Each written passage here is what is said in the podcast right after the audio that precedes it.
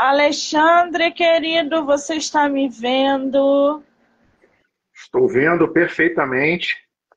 Ah, muito bem. Aqui eu não te vejo, mas não tem problema nenhum, que nós dois estamos aparecendo.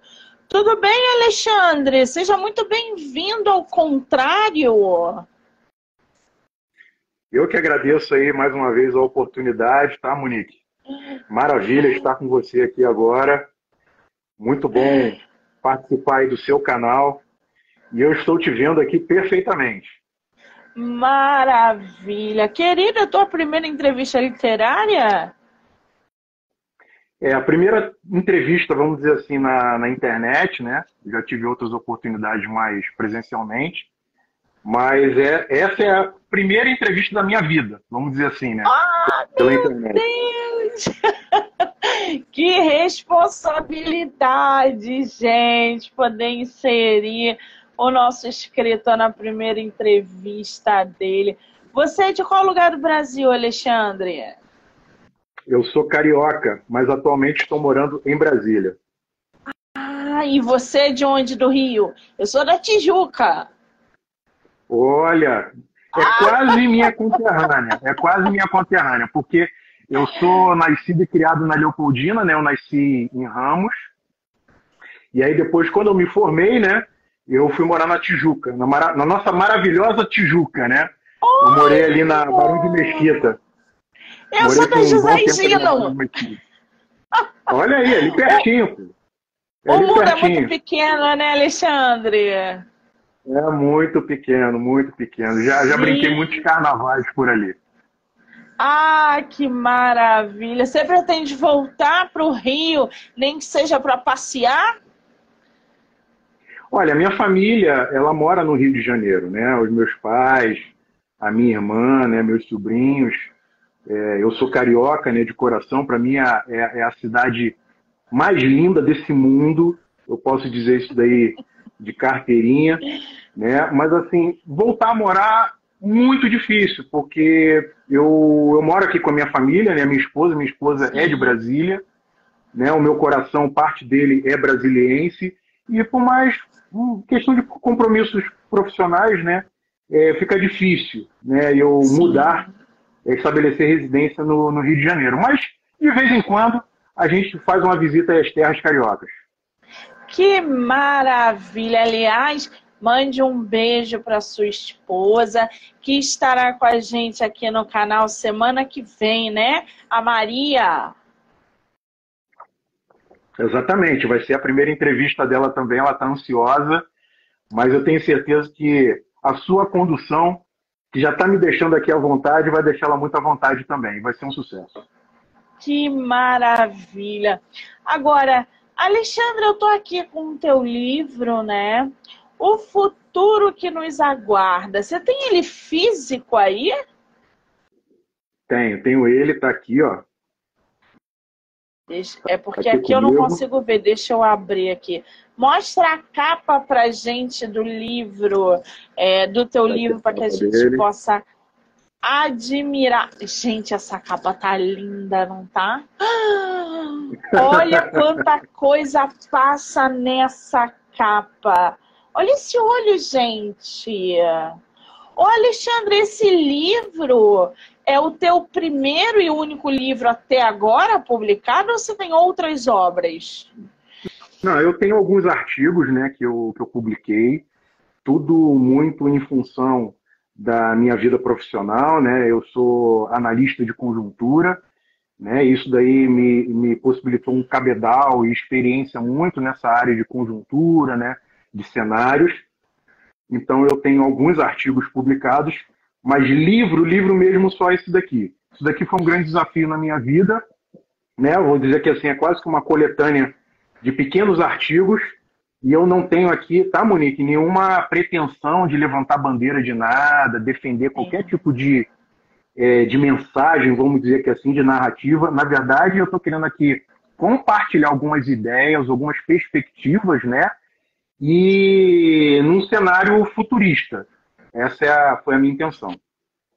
Ah, muito interessante. Já já a gente vai exatamente entrar nesse, nesse mérito. Antes disso, eu queria conhecer um pouquinho mais do futuro que nos aguarda, porque é a primeira publicação literária do nosso autor e foi independente ou você fez por editora, Alexandre? É, ele é semi-independente, vamos dizer que é assim, né? Porque foi um duplo desafio para mim. Primeiro, escrever o livro, evidentemente, eu andava com um caderninho o tempo todo, até quando eu dormia, eu levantava aqui assim, tinha uma ideia, eu escrevia e deixava ali no forno, né? Então, o desafio de escrever, evidentemente, e o desafio para diagramar, né, organizar o livro e depois publicar. E aí eu, eu conheci a Wiclap, né, que é uma editora, vamos dizer que assim, é, que, que a, a, pegada dela é já, exatamente esses, esses escritores independentes, que basicamente fazem toda a obra, né, elaboram toda a obra e eles só publicam, efetivamente. Né, publicam, faz, fazem a impressão, né, eles até têm um serviço lá de diagramação, de revisão, aquela coisa toda, mas eu quis assumir esse desafio. Né, e agora eu estou esperando os leitores, as pessoas me criticarem. Eu já recebi algumas críticas, já fiz algumas melhorias, inclusive. Não, isso, isso, isso, isso é fabuloso, Monique, é, isso é, é fabuloso porque me desenvolve também. E isso também serve como estímulo para outras pessoas. Tanto é que a minha esposa, pelo meu exemplo, ela, vamos dizer assim, se estimulou, né? Se encorajou a publicar o livro dela também pela Wiclap. Olha que maravilha! Você tocou num ponto aí que é muito interessante que é essa crítica construtiva.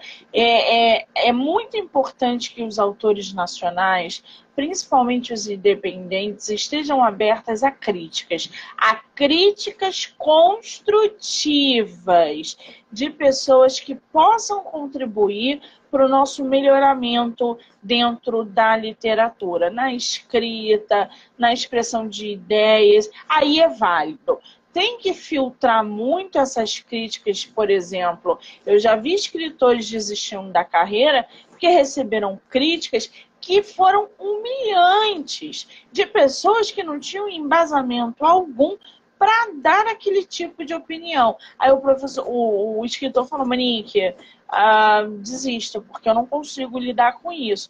Então tem que fazer esse filtro da crítica construtiva e da crítica que quer somente te derrubar. E quando a gente tem esse feedback construtivo, acontece exatamente o que o Alexandre falou. A gente melhora, a gente procura esse, esse avanço dentro da própria escrita com um outro olhar. E aí, obviamente, acaba entusiasmando outras pessoas, incentivando outras pessoas a seguirem o mesmo caminho, como foi o caso da, da, da esposa dele, a Maria, que vai estar aqui com a gente semana que vem. Agora, o Alexandre, esse livro você publicou agora em 2023, não foi? Exatamente. Exatamente no dia 6 de junho de 2023. Eu tive a grata satisfação. Né? E, e, deixa eu fazer aqui um comentário do que você falou. É muito maravilhoso o que você falou, Monique. Muito maravilhoso. Né? A gente tem que se, vamos dizer assim, temos que evoluir nessa questão de receber as críticas, independente de, de qual seja o peso. Porque o meu intuito com esse livro não é meramente que as pessoas leiam e se agradem dele, e olha, Alexandre fez um livro. Não! Eu quero provocar. Eu quero provocar reflexão, eu quero ter o feedback de pessoas que cheguem perto de mim e falem que assim, Alexandre, eu não concordo com esse ponto que você colocou. Por quê? Porque eu vou refletir. Né? Eu, eu vou ter a oportunidade de refletir em cima daquilo ali. Se eu tiver convicto, eu vou efetivamente tentar, é, é, vamos dizer assim, defender aquela ideia. Agora, se, se for no sentido de colaborar, né, de agregar, e de até mudar o meu, o meu pensamento em relação àquele tema, com certeza vai ser um, uma oportunidade de eu poder evoluir em cima daquilo ali e produzir novas edições com melhoramentos e principalmente com contribuições de leitores também. Então é maravilhoso isso que você falou, tá, Monique? Muito bom. Exatamente, é um ponto de vista que todo mundo tem que ficar atento. As críticas construtivas. Agora, como uma publicação semi-independente, né, a Wiclap ela é uma figurinha é, conhecida entre os escritores exatamente pelo trabalho que ela proporciona. Como é que foi a escolha da capa, Alexandre? Essa capa lindíssima, foi você quem fez? Houve aí um capista envolvido no projeto? Como é que surgiu essa capa? Então, Monique, eu sou uma pessoa que eu, antes de finalizar qualquer material meu, vamos dizer que assim, eu gosto de consultar as pessoas, né? principalmente aqueles que estão em volta, né? mais próximos, né? minha família, amigos, pessoal do trabalho, aquela coisa toda. Então isso daqui foi uma contribuição a quatro mãos, eu lembro que quando eu finalizei isso daqui, eu estava com um amigo meu, e infelizmente não vai poder aqui comparecer, porque ele está com compromisso aí no trabalho, mas é, eu tinha finalizado com esse olhar, né, com esse, esse, esse olho, né, um olho que olha de forma apreensiva para bem longe e tem essa luz, né, esse facho de luz na frente dele, e esse facho de, facho de luz, ele é sugestivo realmente, é como se fosse uma explosão na frente, uma explosão atômica, vamos dizer que assim, né? E, e, e, e, na sombra eu coloco um rapaz, né? Um menino, né? Um rapaz é, afrodescendente, inclusive, né? Com óculos de realidade virtual, né? Um, um, um dispositivo tipo tablet na mão e ele também enxergando, tem, tem um olho enxergando fisicamente e tem esse rapaz enxergando, enxergando com dispositivos é, tecnológicos, vamos dizer que assim, né? ou seja, duas perspectivas, mas sempre olhando para frente, ou seja, olhando para o futuro. E, como a gente pode ver, né, é, um é futuro que nos gera apreensão. Então, com, com esses elementos, com, com esse pensamento, esse pensamento de olhar para o futuro, para um futuro que dá medo, um futuro que reúne tantas variáveis, né, tanto tecnológicas quanto naturais, né? Eu cheguei a esse a essa, a essa imagem, mas evidentemente eu fui consultando pessoas para poder efetivamente é, chegar a esse tipo de visão, né? A esse tipo de, de, figura, tá? Então foi basicamente isso daí, foi o que me levou a, a diagramar dessa forma. Gente, olha quanta coisa essa capa nos diz. Olha quanta coisa essa capa simboliza. Até porque o título da obra, O Futuro que nos aguarda, e aí tem uma, uma frase né, de efeito que é Perspectivas e reflexões para o século XXI. O Alexandre, como é que foi a, é, a, a, escolha do título dessa obra? Ela veio no final do livro? Ela aconteceu ao longo da produção literária? Você já tinha algo em mente na hora de intitular o teu livro? Como é que veio esse nome?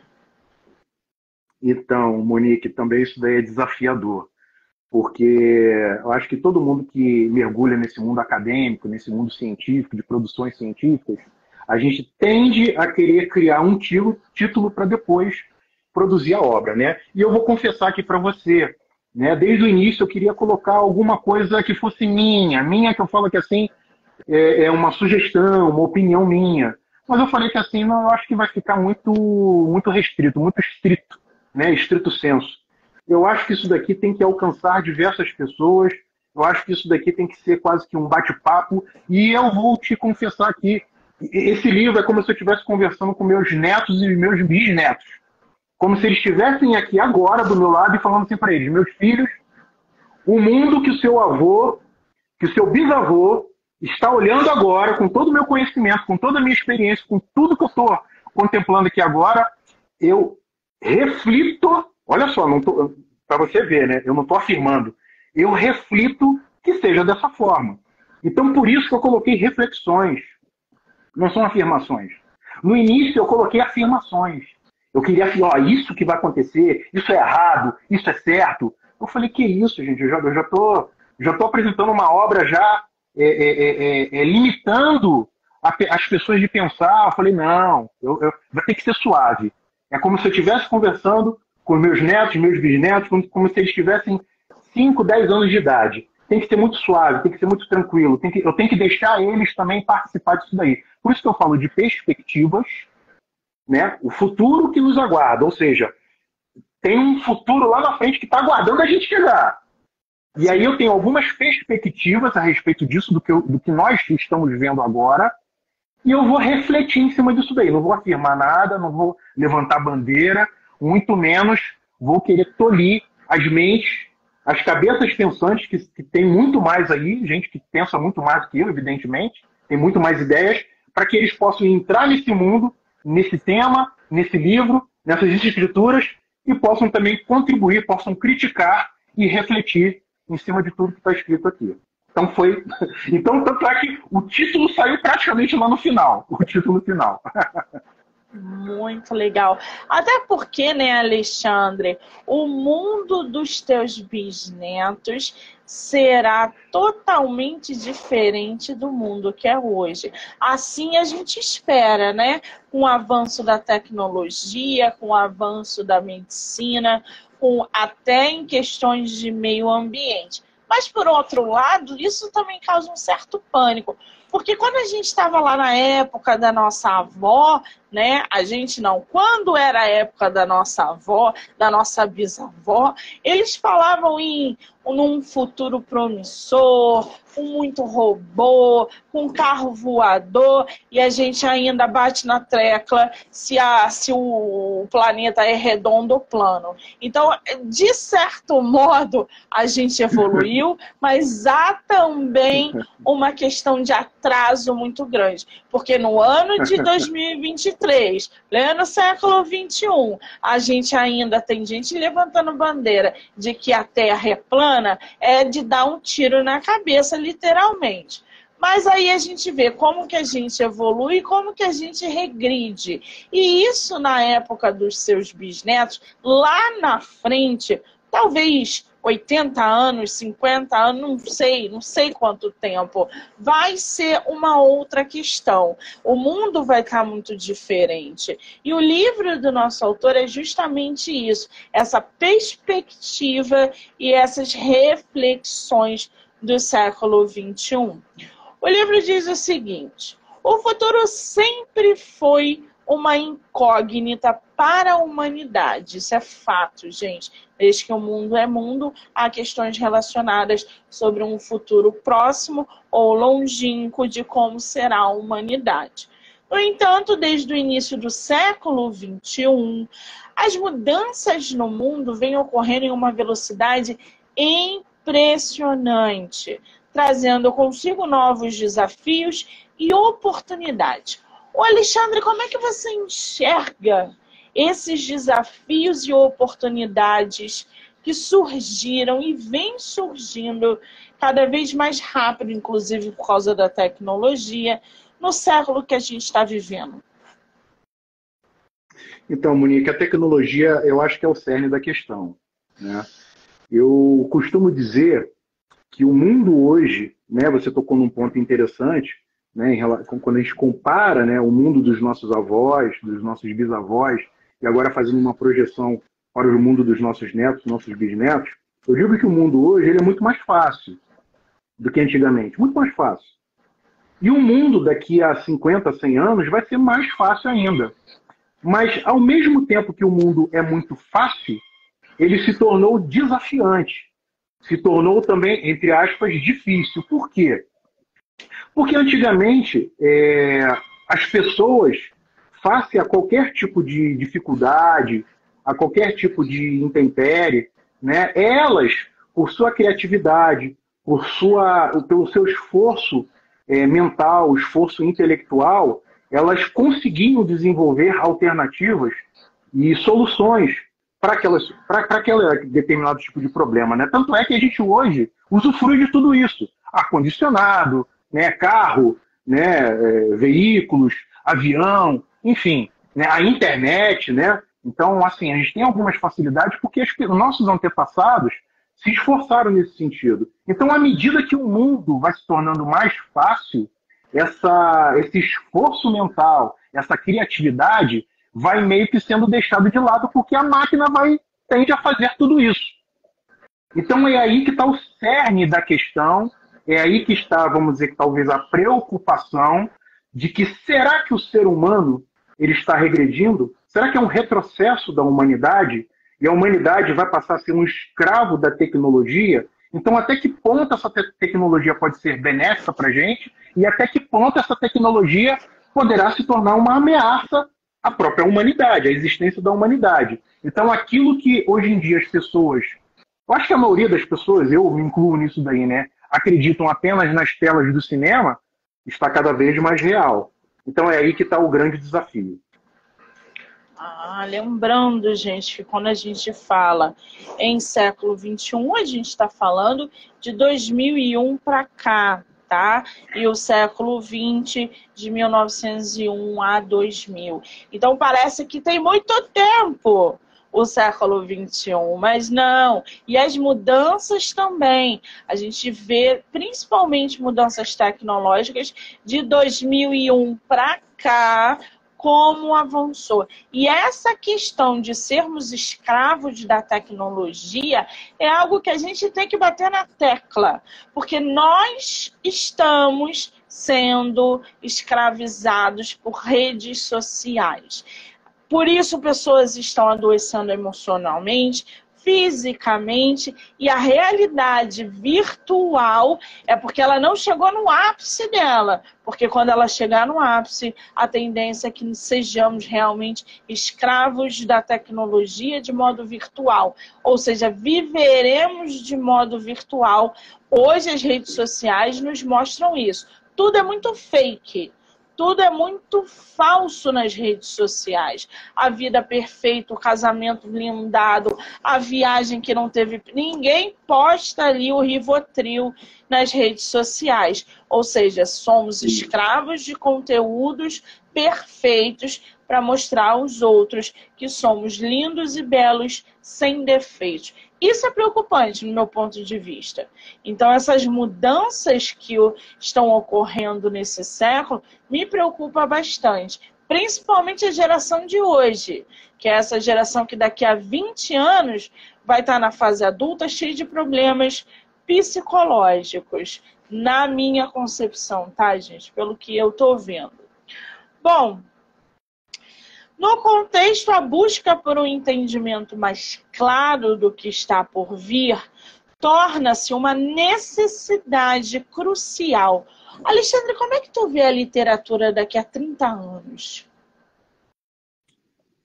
Então, Monique, é, até aproveitando o que você acabou de comentar agora, né, principalmente no que diz respeito à realidade virtual, ou seja, uma realidade paralela em que as pessoas imaginam um mundo né, maravilhoso, casamento perfeito, né, pessoas bem-sucedidas, porque a internet, ela, ela, vamos dizer assim, viabiliza isso, apenas viabiliza.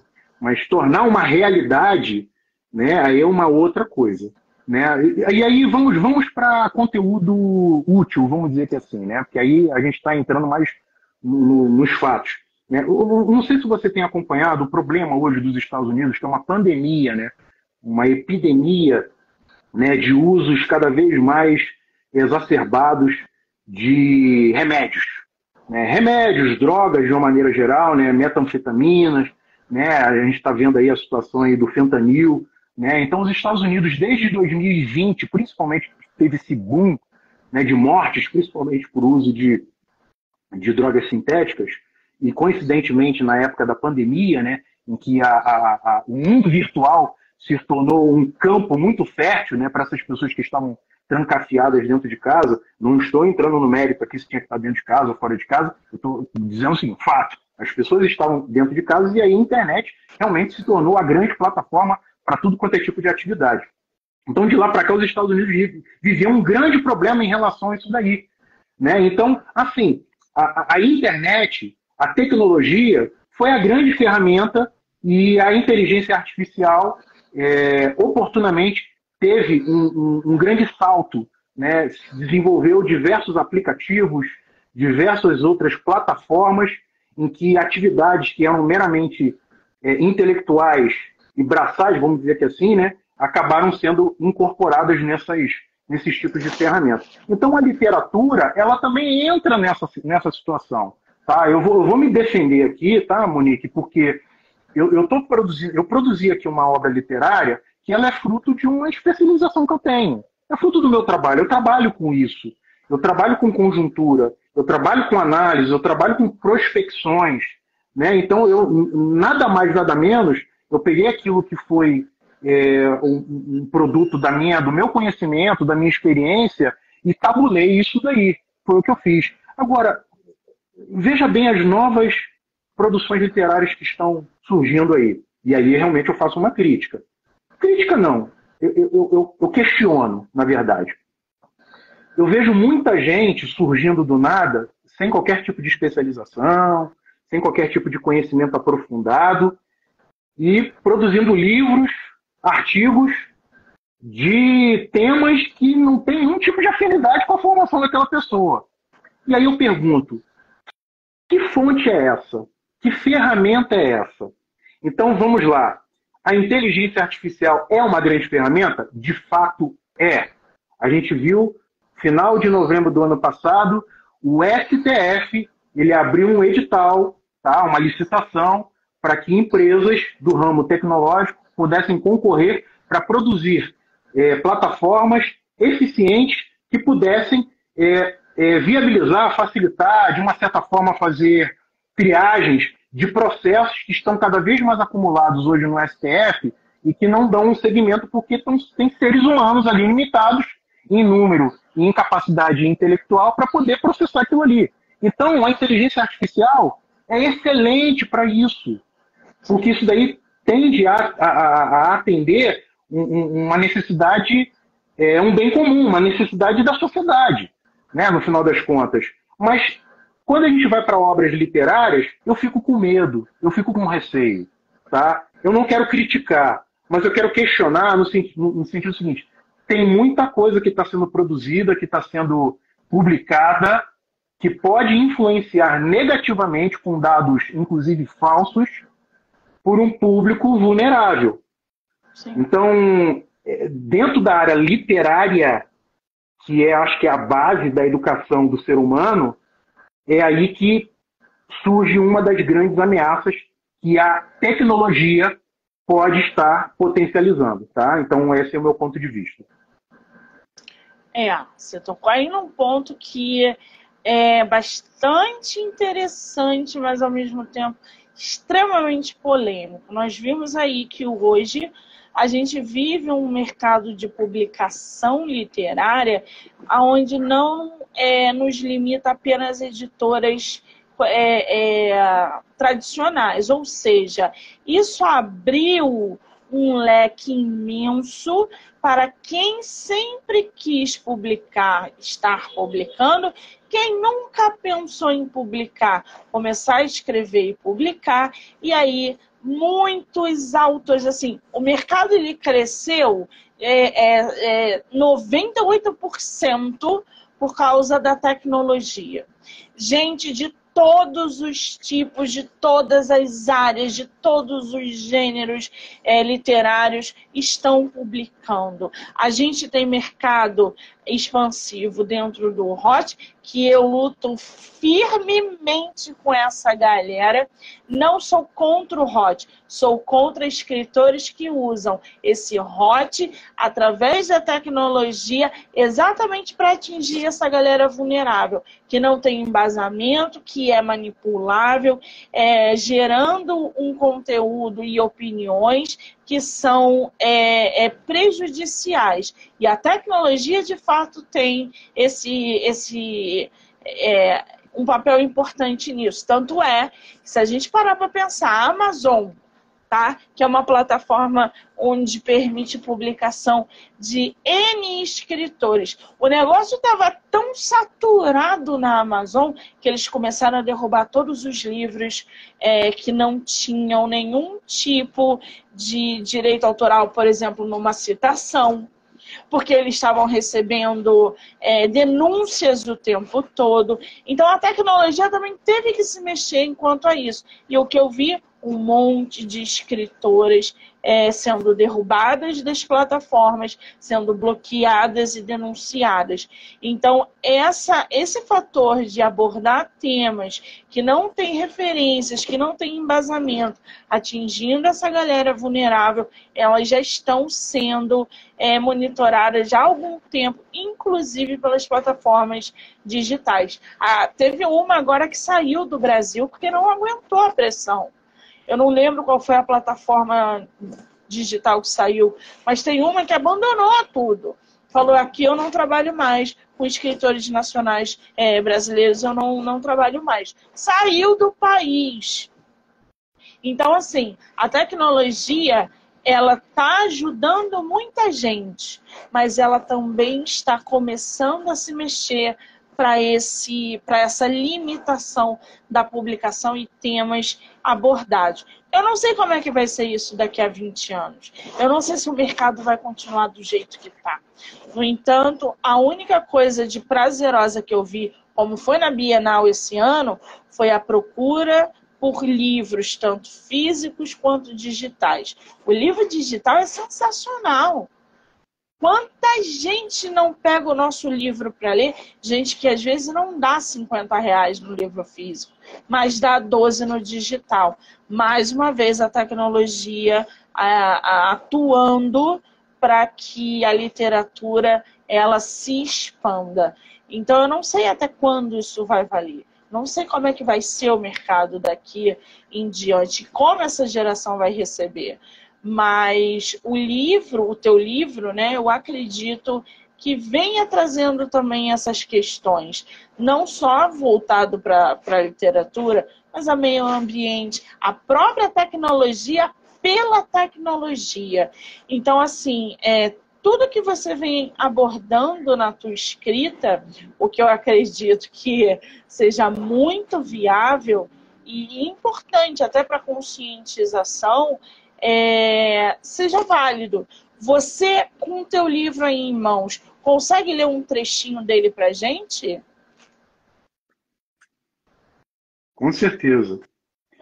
É, deixa eu colocar aqui um tema que é muito afim da minha, da minha área, né, da minha atividade, né? Porque Sim. você deve ter visto aí, né, no minha, na, na, minha bio, né? Eu sou, eu tenho formação militar, né? Eu atuo hoje na área de defesa, vamos dizer que assim. Então a gente se preocupa muito com os conflitos, né? Questões geopolíticas.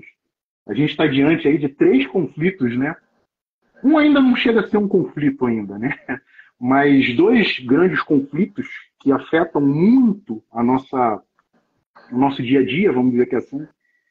E um que estava, estava prestes a desencadear, né, ou, ou, melhor, escalar para uma situação conflituosa, né, que é a questão de Essequibo, né, uma questão entre a Venezuela e a, e a Guiana, mas que graças a Deus ontem, no encontro do presidente da Guiana, o Infraim, e o presidente da, da Venezuela, o, o, o, o Nicolás Maduro, né, eles resolveram né, é, discutirem a situação, dialogarem a situação no campo diplomático. Então, deixa eu ler aqui um trecho.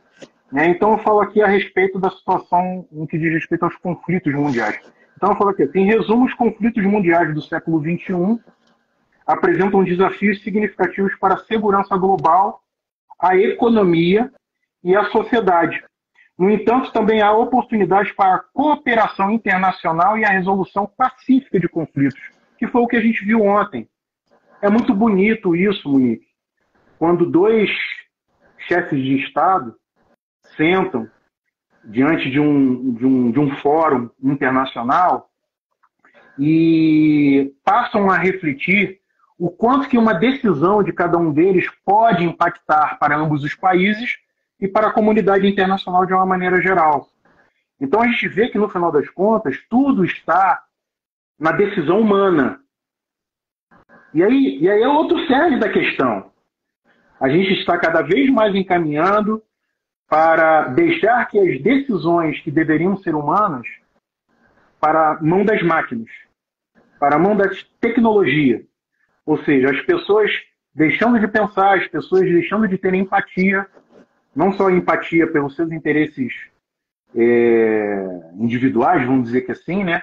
Mas o interesse do próximo também, e como é que aquilo ali pode beneficiar mutuamente, mas que por uma mera, é, vamos dizer assim, uma falta de vontade política ou até mesmo preguiça mental, né, deixar com que outros instrumentos possam a, a, a decidir né, questões impo importantes. Então eu falo aqui, né, no entanto, também há oportunidades para a cooperação internacional e resolução pacífica de conflitos. É importante que a comunidade internacional trabalhe em conjunto para enfrentar esses desafios, estou falando novamente de desafios de qualquer natureza, e construir um mundo mais estável, pacífico e seguro para as gerações futuras. Ou seja, mais uma vez eu estou conversando aqui com meus netos e os meus bisnetos. Né? Então, isso daqui é um trecho, para mim, magnífico, entendeu? Porque tudo que eu faço hoje, as minhas decisões, eu, Alexandre, com certeza ela vai ter impacto futuro, de uma forma ou de outra. Seja para os, os, aqueles que estão mais próximos de mim e sejam para aqueles que estão um pouquinho mais é, alerros, né? Agora, imagine um chefe de Estado, imagine um político, imagine um ministro, entendeu? Então a gente tem que se esvaziar um pouco dos nossos interesses pessoais, né, para que a gente pense um pouquinho mais na, na coletividade. Né? E voltando um pouquinho ao que você falou também, que mais uma vez você colocou de forma maravilhosa essa questão literária, né? é importante a gente voltar à questão da ciência, da questão científica. Né? Cada vez mais as pessoas estão produzindo conteúdo, porque a internet permite isso, a tecnologia viabiliza isso daí, sem qualquer tipo de é, escrúpulo. Simplesmente pelo valor, por aquilo que elas podem é, receber em função da vendagem, em função da lacração, desculpa o termo. Né? E a gente tem que ter, a gente tem que ter preocupação com isso daí, a gente tem que estar monitorando essa situação. E se a Amazon ela teve essa iniciativa, que bom que ela está atuando dessa forma, porque a Amazon ela lida com comércio, né? Ela também pensa nos seus lucros. Mas também ela tem que ter um, minimamente um certo grau de ética. Porque o seu público também não pode ficar é, refém de qualquer tipo de qualidade de material que está sendo publicado né, sem o um interesse, como eu acabei de passar aqui na minha, na, na, nessa passagem, né, nesse trecho que eu acabei de ler, né, com o bem, né, com o benefício da sociedade da humanidade de uma maneira geral. Exatamente. Tem alguns comentários aqui. África Oficial falou aqui. Acredito que daqui a 20 anos será totalmente diferente. Até porque essa geração já é mais ligada a telas. Eu acredito que daqui a 20 anos, torço para que daqui a 20 anos realmente a gente esteja numa, num cenário totalmente diferente, mais evoluído mas sinceramente, não é sendo pessimista, mas eu não consigo ver algo produtivo. A gente está numa geração que não quer estudar, não tem referência musical, não conhece é, pessoas e fatos históricos porque acreditam que estudar não vale mais nada, é só gerar um conteúdo no TikTok que ganha 100 mil, 200 mil por visualização. É, não tem embasamento de absolutamente nada. Você vê uns adolescentes falando tanta besteira, gente ganhando palco para falar e incentivar milhões de pessoas através de uma ideia é, é, contraditória. Então eu, eu espero, sinceramente, que a geração de hoje, daqui a 20 anos, nos leve para algo melhor porque pelo que eu estou vendo hoje, e eu sou rata de internet, e o que eu vejo é assim drástico, drástico, drástico. Até essa ligação com as telas, essa dependência. Espero que daqui a 20 anos não tenhamos que criar hospitais psiquiátricos, mais do que nós já temos, mas sim escolas é, é, para educar e conscientizar a, a, a geração que está chegando e que já está sendo desenvolvida. A Elva está falando aqui, livro digital é maravilhoso, porém eu prefiro o cheiro das páginas, sinto mais real. De fato, tem público para os dois. É, eu separei aqui, gente, três, três é, cenários, né? Tecnológico, climático e o social. Diz o seguinte: a tecnologia, se tiver é, o Alexandre uma, uma linha com o teu livro, você pode me interromper, que eu falo pra caramba, tá? e aí, se tiver. Maravilhoso escutar. ah, tecnologicamente, é, espera-se que o futuro traga avanços em inteligência artificial, algo que a gente já está vivendo hoje é, inteligência artificial, robótica, o que é muito perigoso, a realidade virtual, que eu também acho muito perigosa, aonde ela vai ter um aumento, ou seja, a internet e coisas dentro dessa área. Pode haver maior integração da tecnologia na vida das pessoas, e isso diariamente. Avanços significativos também dentro da medicina, transporte e comunicação. Ou seja, se usarmos a tecnologia de maneira positiva, a gente consegue evoluir. Já na questão climática, a gente espera aí que o futuro traga desafios devido justamente a mudanças que já vemos hoje, né? É, aumento da temperatura, eventos climáticos extremos, escassez de recursos naturais, tomar medidas para mitigar esses efeitos, buscando soluções sustentáveis para preservar, assim, o meio ambiente. E aí a gente tem a vida social. Antes de eu colocar aqui a vida social, Alexandre, você quer falar alguma coisa em relação a isso que esteja parametrado no seu livro? Sim, com certeza. Né? Vamos colocar aqui dados, né? números. Daqui a duas décadas, a gente tem, assim, são estudos científicos, tá? Que a gente também aborda aqui no nosso livro. Tá? A gente está prevendo aí um aumento da temperatura média mundial de 1,5 graus. Isso é terrível. Isso tem a ver com tempestades, inundações, é, potencializadas com o efeito do El Ninho, El Ninha, né, que, que Laninha, né, que, que alterna a, a, a cada ano. Isso daí reduz né, o nosso espectro territorial de sobrevivência. Isso daí leva a migrações forçadas, né, territórios que antes eram habitáveis vão se tornar inabitáveis por questão de desertificação, né? E, e, e, olhando daqui a 50, 100 anos, nós temos um aumento médio da temperatura anual também, segundo pesquisas, de 3,5 a 4,5 graus. Isso é terrível. Isso é terrível. Outra coisa também, que está muito próximo, a curto prazo. Ano que vem, a gente está vendo isso daí na mídia. É o que eu volto a dizer. A gente olha e acha que isso daí é efeito de Hollywood. Mas não, isso é uma realidade. Né? Ano que vem está prevista aí tempestades solares que podem, de uma certa forma, colapsar os nossos sistemas tecnológicos, sistemas de internet. E as pessoas perguntam, pô, mas isso daí não sempre aconteceu? Sempre, sempre aconteceu. Só que hoje a gente vive num mundo cada vez mais conectado, cada vez mais dependente da tecnologia. E aí vamos voltar aqui a um outro dado que é muito interessante. É, nós temos hoje três cidades no mundo, tem outras cidades também que estão em desenvolvimento, mas três cidades no mundo que já desenvolveram tecnologia de automação veicular, que é Pequim, que é São Francisco, que é, que, que é Los Angeles. Né?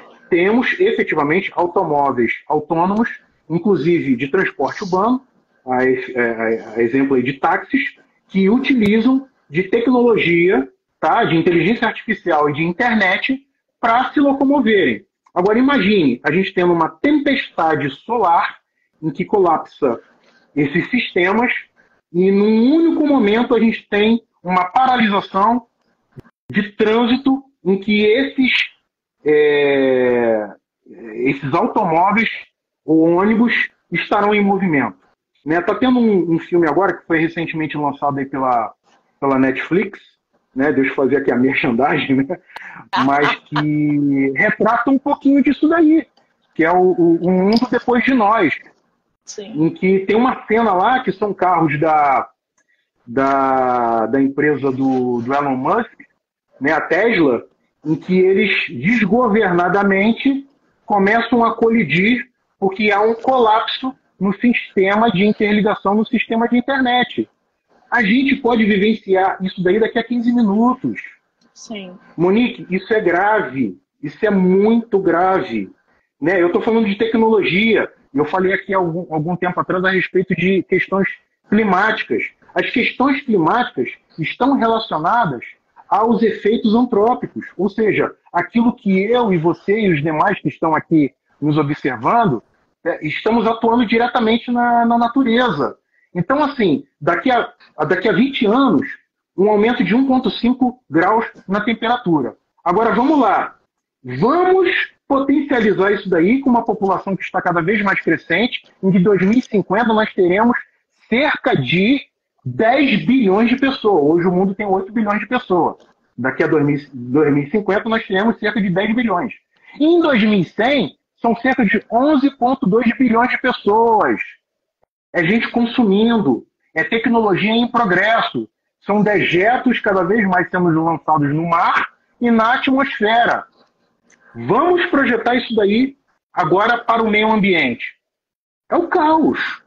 É o caos. É o caos. Sim. Estamos falando de uma situação que pode levar, inclusive, a uma guerra civil. Há pouco tempo Sim. atrás, teve uma pessoa aí, no Rio de Janeiro, né, em que foi agredida, lamentavelmente, em que ele trouxe a chamada teoria é, malthusiana, em que fala em que a população mundial tem que ser diminuída. Agora, em que instrumento que a população mundial ela tem que ser reduzida? Temos que pensar nisso. No Rio de Janeiro agora também, é, propor aí uma, uma, uma, um projeto de lei em que vai, legitimizar, vai legitimar o cidadão comum a praticar a autotutela ou a justiça em colaboração com a justiça estatal. E aí eu vou remeter também a uma questão hollywoodiana, aquele filme The Purge, né, que tem um dia no ano norte-americano em que as pessoas podem sair na rua e sair, vamos dizer assim, cumprindo é, é justiça, matando pessoas. Pois não? Alexandre, Oi? aqui tá falhando. Se o Instagram derrubar a live, você salva ela.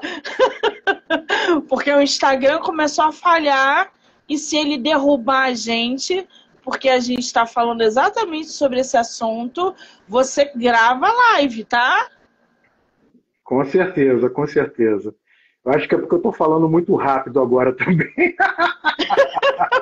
e a inteligência, a inteligência artificial já começou a interferir. Mas, enfim, para te dar a palavra novamente, tá? então a gente está vivenciando um caos, tanto no campo climático, tá? da natureza, das mudanças, é, da agressão da natureza, tanto no campo é, da inteligência artificial, né, da, da, da tecnologia e tanto no campo da sociedade. Isso é fato. A sociedade está vivendo um mundo, eu vou repetir aquilo que eu falei no início, o mundo está cada vez mais fácil. Ar-condicionado, carro, internet, o mundo está nas nossas mãos. Mas isso daí tem uma contrapartida, fazer com que a gente pense menos, tenha menos criatividade e tenha menos capacidade para resolver problemas que os nossos antepassados conseguiam resolver e que acabaram trazendo um mundo melhor para a gente, transferindo essa responsabilidade para a tecnologia, para a máquina. Isso é temerável. Tá? Isso que é preocupante. Então tá aí a minha, vamos dizer assim, o meu barulho que eu quero deixar na mente das pessoas para que cada um possa refletir. Muito bem. Lembrando que eu ia puxar um outro fio aqui no que tu falou, mas se eu puxar esse fio, a gente vai ficar aqui mais uma hora falando sobre isso, porque isso é tema de mais uma live. Você, por exemplo, acredita que essa superpopulação né? Sempre que acontece. Essa estimativa de não sei quantos bilhões de pessoas daqui a 15, 20, 25 anos. E essa preocupação da redução populacional, ela seja tão catastrófica a ponto de implantar em pandemias como a gente enfrentou agora em 2019, como a humanidade enfrentou em, dois, em 1918 é, com a. É, ai, gente, esqueci o nome da, da, da, gripe espanhola, como a gente enfrentou lá na época medieval com a peste negra, enfim, a cada 100 anos, a cada, é, eu não sei se são de 100 em 100 anos, mas teve um, uma, um, um cálculo que bateu certinho esse espaçamento de uma pandemia para outra para reduzir justamente esse número populacional. Tu acha que isso está interligado ou realmente é algo nos dado pela nossa irresponsabilidade? Então, Monique, isso daí nos suscita algumas teorias de conspiração, né? De conspiração. né? Eu imaginei. Poderia, é, eu imaginei a gente poderia fazer um script aqui de um filme e ganhar dinheiro com isso, né? Mas vamos lá. né? É, é, verdade. O mundo de hoje é, é oportunidade. São oportunidades. Mas vamos lá. O que, que acontece? É o que eu costumo dizer. Tudo depende de quem tem o poder de apertar o botão. Sim. E aí você tem três elementos, três eixos que podem é, influenciar nesse processo? Primeiro é o eixo social, a população. Né? A população fazendo pressão, o que, que, o que, que a sociedade quer em relação a isso daí. O segundo eixo é o eixo político. É o eixo político que vai, de uma certa forma, que é o que detém o poder para tudo isso daí, para fazer com que, é, vamos dizer assim, é, as forças legítimas possam é, decidir frente ao clamor social. E o outro, que é um poder que, vamos dizer que assim, que eu acho que é o é, é, é, é fruto né, da, da, da ganância humana, é o poder econômico. Esse daí não tem jeito. É esse daí que faz guerra, é esse daí que faz impeachment, é esse daí que elege governantes. Então, esses três poderes e eu esqueci de um aqui agora, né, que é o poder da mídia, né, que é o chamado quarto poder. Né? Então, esses quatro, vamos dizer assim, dentro desse, desse quadripé, eles podem decidir tudo isso. Tá? Isso daí vai depender muito do contexto, vai depender muito dos interesses. É aquilo que eu falei no início, né? Eu não quero é, é, é levantar bandeira, eu não quero Sim. trazer aqui uma opinião minha alguma na verdade convicção minha aqui em influenciar errado qualquer pessoa, porque eu também tenho meus, as minhas limitações, os meus erros, como qualquer, qualquer ser humano, tá? O que, o que eu quero propor aqui, eu acho que tem que ter, foi aquilo que a gente falou no início, a gente tem que debater ideias. Temos que estar esvaziados para aceitar ideias, ouvir o, o outro lado e chegar a uma coisa que se chama senso comum um senso comum que seja benéfico para todos. Claro que nem todo mundo vai ficar satisfeito com uma decisão, mas se 99%, se 95% pô, ficar feliz com aquilo ali, aceitar aquilo ali, então tá bom, a humanidade ela vai continuar. Entendeu? Então, assim, é, é, é, é complexo isso, tá? Infelizmente, a gente está vivenciando uma situação que não é é, problema do Brasil, isso é um problema do mundo, que é uma questão de polarização. Isso é muito ruim. Isso é muito ruim. E eu, eu critico ambos os lados. Tá? Eu acho que tem que ter o senso comum das ideias. E as ideias, tem, a gente tem que ter liberdade. Liberdade científica. Liberdade com, com, com congruência de, de pensamentos para que a gente possa chegar àquilo que seja melhor para a sociedade, para a humanidade de uma maneira geral. Muito bem. Agora, o seu livro está sendo vendido aonde? Como é que as pessoas conseguem comprar a sua obra? Então, Monique, é, eu, eu publiquei ele pela Wiclap, tá? Ele tem o selo da Wiclap, tá? É importante eu aproveitar aqui e fazer o registro que a, a, a, Casa Brasileira do Livro, né? Ela, eu tenho o registro lá direitinho, né? Com, com toda a metodologia que a gente tem que é, cumprir para a publicação de uma obra dessa natureza tá? Mas eu publiquei ele pela Wiclap e a Wiclap ela faz um link direto com a com a Amazon por meio do do Kindle. Então eu queria também declarar aqui que eu não tenho nenhuma pretensão, sinceramente, não tenho nenhuma pretensão financeira com essa obra. Até mesmo porque é a minha primeira obra. Eu quero aqui é difundir ideias, eu quero compartilhar aqui alguns pensamentos, eu quero que as pessoas venham criticar e aí, tanto aquelas que querem ter o livro físico, a Wiclap e a Amazon disponibilizam a obra física para venda. E a Kindle, quem tem o, o, o, aquele, aquele pacote do Kindle pela, pela Amazon, pode adquirir, inclusive, gratuitamente o livro pela, pela plataforma, tá? digitalmente. Então, são as duas formas aí. Eu me preocupei com isso, porque a gente sabe que existe um público que gosta da, da, gosta da obra ou tem mais habilidade com a obra digital. Eu, sinceramente, eu não tenho ainda. Eu gosto de receber muitos livros. Minha esposa me deu um livro ontem e eu fiquei muito feliz. Eu gosto, eu gosto de livro. É um, é, vamos dizer assim, é, é até um mimo para mim. Né? Eu, eu, gosto de ter ali na minha estante aquela coisa toda. E, e é a minha facilidade atualmente. Mas existem aquelas pessoas que têm mais facilidade de ler nas plataformas né, ou no tablet, ou no próprio Kindle, ou até mesmo no celular. E aí eu tive essa, esse cuidado, essa preocupação de também disponibilizado pelo Kindle, né, por meio da, do site da Amazon. Muito bem. Qual é o teu Instagram, Alexandre?